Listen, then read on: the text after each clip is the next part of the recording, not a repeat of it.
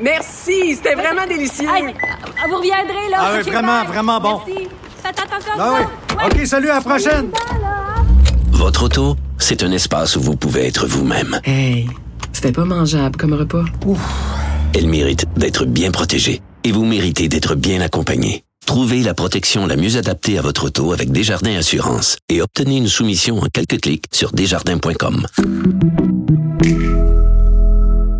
On retrouve Pierre Nantel. Salut Pierre. Oh, hello, Geneviève. Uh, hello, bonjour, hi. Bonjour Pierre, comment vas-tu? Tu voulais faire euh, tu voulais revenir euh, juste deux, deux minutes sur le plan vert. Je sais que c'est ton turf. Ben, écoute, je veux dire, j'ai- j'écoutais ta conversation tout à l'heure avec euh, les gens du guide de l'auto. Ouais. C'est sûr, en tout cas, que, honnêtement, si on fait juste penser au Québec, c'est plein de bon sens de vouloir faire le plein chez nous à l'électricité. Alors, Mhm, si on, il faut le faire chez nous, il faut trouver une manière de le faire. Alors, effectivement, pour le moment, ça demeure un, un- un privilège un peu luxueux d'avoir une auto électrique, c'est vrai, mais quand même, c'est une politique d'État qui fait plein de bon sens compte tenu que nous avons notre électricité tellement moins chère. Il faut toujours se rappeler que quelqu'un qui a une Tesla à Edmonton ou à Calgary recharge sa Tesla avec de l'électricité faite avec du gaz ou du charbon. Hein? Non, ici, on a, on a tout ce qu'il faut. Là. Je pense qu'il faut y aller à fond. C'est juste qu'en ce moment, ce qu'on dit, c'est qu'on est dans un entre-deux, puis il va falloir que les constructeurs fassent leur petit bout de chemin et que ça rentre aussi dans la tête des gens parce qu'il y a une espèce de, de confiance à aller chercher. Euh, on parle on parle de ce sondage qui a été mené. Est-ce que tu es dans une tornade présentement, Pierre? On dirait qu'il y a du vent autour de toi. Est-ce que c'est le, Le vent? bon. Est-ce que c'est le vent de la c'est-tu le vent de la langue française qui t'emporte?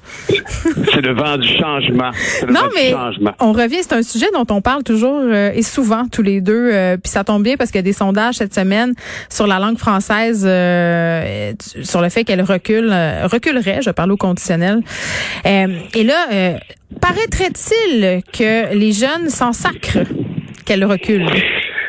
Ben, écoute, c'est ce que les chiffres du sondage léger indiquent. Il n'y a pas de doute là-dessus. Puis en même temps, euh, il n'y a pas matière trop trop à s'étonner. C'est-à-dire que pour un jeune qui euh, qui est moderne, qui a son éducation actuelle, puis qui est conscient qu'il vit dans une planète qui s'anglicise de plus en plus, Ouais. ben, pour lui, ça va de soi qu'il va devoir parler anglais. Puis j'ai l'impression qu'il y a effectivement chez les jeunes une relativement en tout cas par rapport à la langue, ils ont, pas- ils ont pas une vision politique de la chose, mais plutôt une question d'individu à individu. Alors si la personne lui parle en mandarin puis qui est capable de parler mandarin, ben il va parler mandarin. Ouais. Mais alors, alors et, et ça, c'est- admirable qu'un jeune se dise, ben écoute, moi, je, je, je vais essayer de parler sa langue, puis il espère peut-être la même chose en rétrospective. Mais c'est- c'est c'est pas ça qui se passe, compte tenu que les gens qui parlent en anglais dans un commerce au centre-ville de Montréal, ils ont été choisis par l'entrepreneur, par l'employeur, par le- le- le- la chaîne de magasins. Puis moi, je pense en tout cas que le plus gros problème ici, c'est bien sûr chaque individu, chaque situation peut faire de la peine à du monde puis laisser indifférent d'autres personnes, mais c'est sûr qu'il faut absolument corriger ces grands ces grandes entreprises. Je Moi, pense je- entre autres à ouais. Lululemon. Ouais, je mais moi, je- Lulu- ouais. Vas-y.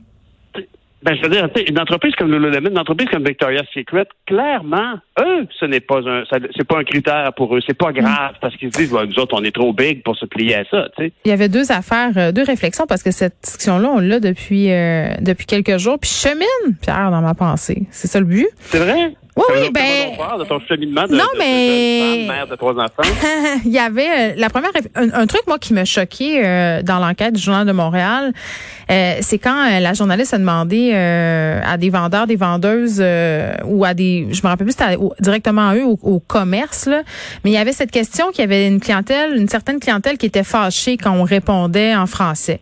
Ça, ça, ça m'a choqué moi personnellement là. Ben, c'est clair. Ça, ça, ça, c'est venu me chercher. Puis par rapport à toute la réflexion sur les jeunes, puis je te dis souvent, ouais, mais tu sais, la langue, faut que ça soit vivant. Puis tu sais, euh, c'est pas parce qu'on parle franglais que le français est menacé. Puis je pensais au combat féministe. Je faisais un, espèce d'amalgame avec ça. Je me disais, il y a des affaires qui énervent pas le poil des jambes des jeunes féministes puis qui euh, puis pour qui euh, en fait c'est totalement acquis et gagné alors que pour des femmes qui ont mené ces combats-là en notre nom avant ça reste encore et toujours un sujet hyper sensible. Mais nous c'est comme si on vivait dans ces acquis-là. Donc on n'a on l'a pas vécu. Moi je l'ai pas vécu l'époque Pierre où je vais je, par exemple chez l'abbé puis je me fais répondre euh, aïe comme si euh, comme si c'était absolument la normalité la plus normale puis qu'il y avait pas d'autres opportunités Tu sais, je l'ai pas vécu moi à cette époque-là. Est-ce que c'est pour ça que j'ai l'impression euh, qu'on exagère un peu? Peut-être Vraiment, je me pose la question. C'est peut-être parce que j'ai grandi dans une société où c'était un peu réglé. Ben, c'est parce que je pense que tu, fais bien de faire un parallèle avec le féminisme. Mais effectivement, quoi que je trouve que le féminisme, si je me fie à ma propre fille, euh, il y, a certainement une, nouvelle recrudescence, une nouvelle enflammée euh, sur le féminisme et ben, sur y a des nouvelles vagues.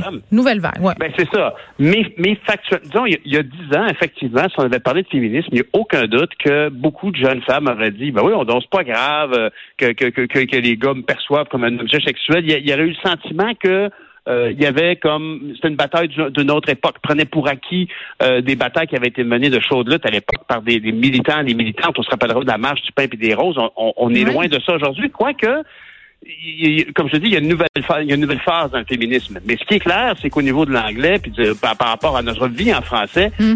c'est sûr que ces jeunes prennent, prennent ça pour acquis. Malheureusement, ils, ne réalisent pas que c'est aussi un atout, ça nous caractérise, c'est un, c'est une signature touristique sociétale que de parler français. Oui, mais attends, il, il voit-tu encore, il voit-tu encore comme un atout? Tu as dit au début, maintenant, il faut parler anglais. Je pense que l'atout qu'il voit à cette internationalité, c'est de parler anglais, justement. C'est qu'il faut comme un peu redonner la, la fierté du français. Moi, c'est ce que je pense. Il faut ben, faire retomber nos jeunes en amour avec la langue française, euh, puis pas en faisant les polices, en les faisant lire, en les intéressant à cette langue-là euh, par des productions culturelles. Moi, je pense que c'est comme ça qu'on va redonner les lettres de noblesse aux Français, vraiment. Absolument. Mais c'est aux législateurs d'agir pour redonner le goût du Québec, le goût du français, ça c'est clair. Alors, Simon Jean Barrette, vas-y mon nom, mon temps. Merci Pierre Mantel, on t'écoute demain matin. Merci d'avoir été là, on se retrouve demain, 13h. Cette émission est maintenant disponible en podcast. Rendez-vous dans la section balado de l'application ou du site cube.radio pour une écoute sur mesure en tout temps. Cube Radio, autrement dit. Et maintenant, autrement écouté.